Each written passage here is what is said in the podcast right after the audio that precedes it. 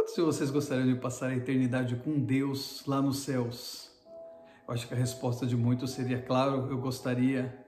Mas não é irônico que muitas pessoas gostariam de passar a eternidade com Deus lá nos céus, mas não tem tempo para Deus aqui na terra? Dá uma olhada no que diz a sua palavra. E a vida eterna é isto: conhecer a Ti, o único Deus verdadeiro, e a Jesus Cristo, a quem enviaste ao mundo. A nossa relação, a nossa intimidade com Deus começa aqui na terra. Tenha tempo com Ele aqui, para também ter tempo com Ele lá nos céus.